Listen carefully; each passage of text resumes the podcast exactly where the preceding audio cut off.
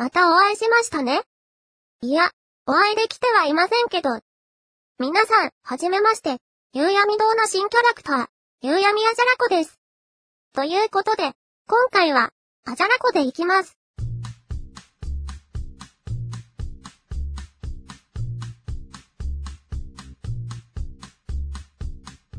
大人になると、色々とやらなくてはならないこと、というのが増えていきますよね。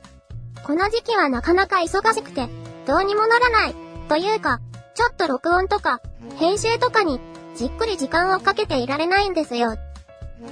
ちょっと待ってください。これ、洗いで喋るのか、あじゃらこで喋るのか迷いますね。あじゃらこにキャラつけて喋ってもいいんですけど、それはそれで、なんだか、気持ちが悪い気がします。VTuber ってあるじゃないですか。実は、中の人はおっさんで、声を変えて女性を演じている、とかもあるんでしょうか。あれもちょっと微妙なんですよ。昔、チャットとか、掲示板とか、ブログとかもあるんでしょうか。男性が女性を演じるなんてのがありました。特にオンラインゲームとかだと、女性の絶対数が少なくて、ほとんど中身はおっさん。いや、おっさんかはわかりませんけど、女性っぽい人の中身が、ほとんど男性だった時代があるんです。今は、結構女性も多いみたいですけど。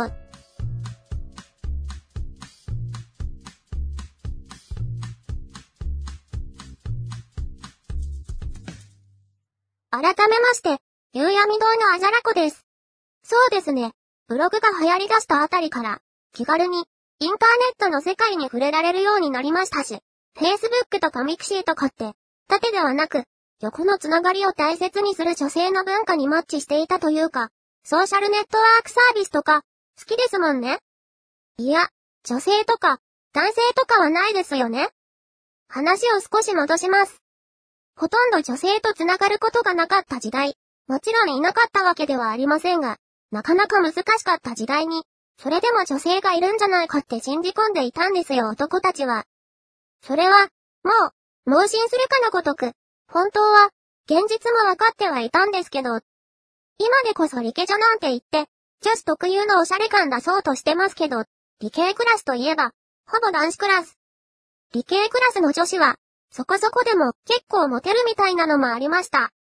実際は、そこそこですらないことの方が多かった気がしますが。いや、そんなことないか、割と好きな子いたしな。あ、これは新井の意見です。いや、新井は理系じゃないですけどね。成績的には、理系の方が強かったんですけど、文系です。で、ネットの世界で、女性はちやほやされるんです。希少種ですからね。いや、希少種という言い方だと、またちょっと、良くない表現な気もします。実際、新井が経験したことで言うと、チャットルームで、丁寧語で会話をしているだけで、なぜか女性であるかのような扱いを受けたりしました。ハンドルネームが女性っぽかったのか、もしくは言い回しとかが、割と女性っぽかったのかもしれませんけど、その辺は自分ではわかりません。でも、ですよくらいは言ったかもしれませんが、なのよ、とか、わよ、とかの言い回しは使っていません。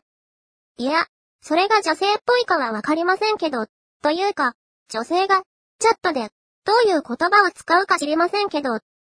なんだか、女性ではないというタイミングを逃してしまい、それは、それは、気持ちの悪い感じの絡みがありました。今思い出しても、背筋が凍りつきます。いや、思い出せませんけど。ああ、世の中の女性陣は、こういう感じの扱いを受けるのだな。大変だな。そして、思った以上に、男の人って気持ち悪いな、と思いました。えっと、何でしたっけ？そうです。ネットワークの世界は、性別が非常にわかりづらいんです。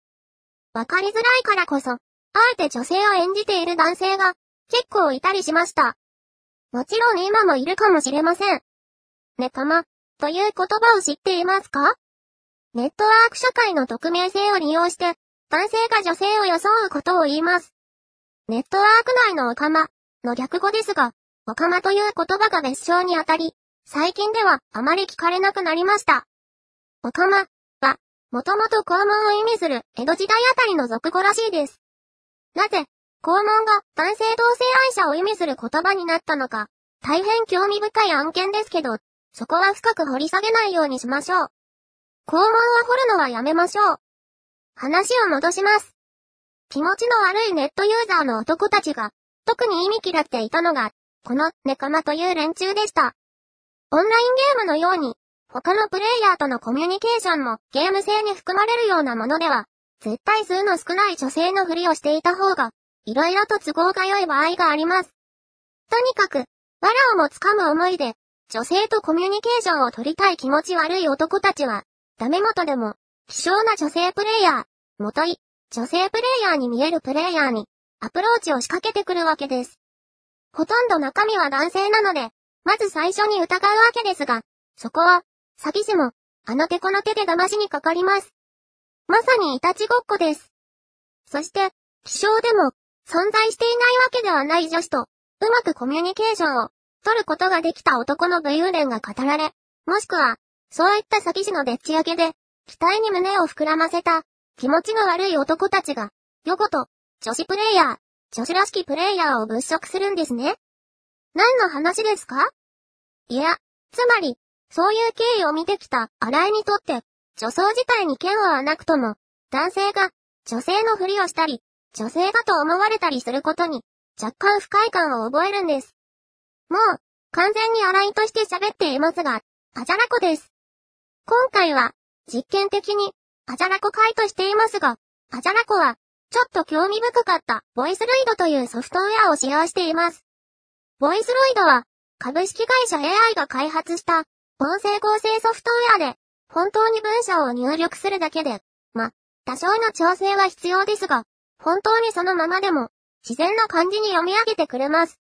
ちなみに、この声は、音町うなです。男性のボイスルイドもあるんですが、そもそも、洗いの代わりをさせるのが目的だったわけではないので、女性にしました。アートワークも女性ですし、女性キャラもいていいかなと思いまして。いや、もともとは、女性と一緒にやっていたポッドキャストだったんですけど、気がつくと、男の、しょうもない一人語りとなっていました。振り向けば一人、です。寂しいですね。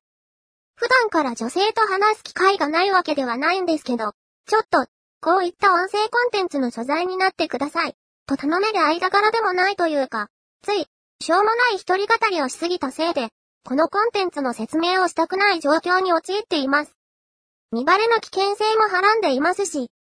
ところで、あじゃら校になってからそうなっているので、気がついている人もいるとは思うんですが、洗いの話し方って、若干わかりづらいよな、って思っていたんですけど、一部音声に手を加えてみると、まるで、二人の人間が、互いに補いながら語っているようなんですよね。二つ以上の言いたいことを、同時に語ろうとする癖があるようです。だからとにかくわかりづらい。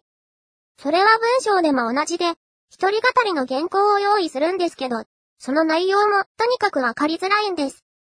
いや、原稿の段階で直せよ、とか思うんですけど、なんとなく、頭の中で考えた言葉を、ズレズレなるままに書き留めていくと、結局そうなってしまうんです。そういう書き方でないと、全く何も思い浮かびませんし、一人語りのスタイルになって、原稿を書くようになったんですけど、これに時間がかかる上、録音のタイミングが難しい。大人になると、本当に自由な時間がなくなるというか、一人の時間を確保できなくなるというか、できないことはないんですけど、取れない時はとことん取れないんですよ。原稿と編集は時間がかからないとは言いませんが、パソコンと自由な時間があればなんとかなるんですけど、録音はそれに加えて録音環境というのも必要になってくるんですよ。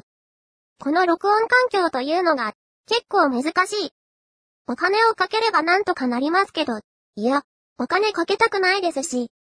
趣味にお金をかけることに抵抗はないんですけど、自分だけの録音のためにお金をかけたくない。かといって何でもいいわけでもないので、多少ジレンマが生まれます。後追いですが、週刊更新を歌っているのに、このままでは終わってしまうレベルで更新が遅くなってきています。ということで、ピンチヒッターとしての、アジャラコ登場、というわけです。録音環境だけでなく、アジャラコなら、ほぼ原稿の読み上げにミスはありません。洗いは、だいたい10分のコンテンツに25分くらいかかります。そして、自宅の隣のガキの足音と航空自衛隊のジェット気温も心配ありません。いや、本当にうるさいんですよ。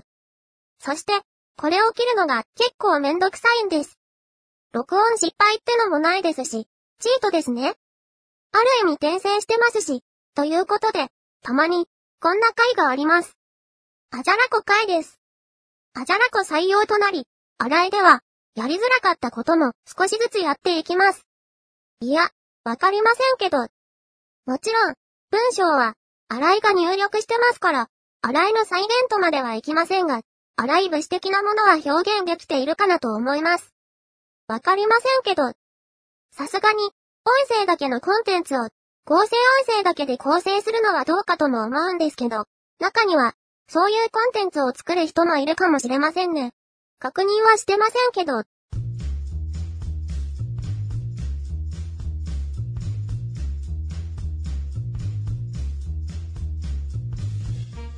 いや、ポッドキャストやりたい人は、多分喋りたい人なので、こういう合成音声コンテンツはやらないですね。喋れないけど、音声のみのコンテンツやりたいって人、いますかね？いませんよね？知りませんけどね？といったところで、今回のお話はここまで。夕闇堂のあじゃらこでした。この番組は、思いつきを並べただけの出話です。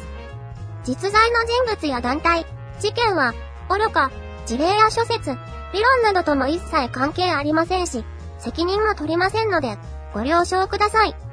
この番組は、夕闇動画をお送りしました。最後までお聴きくださいましてありがとうございます。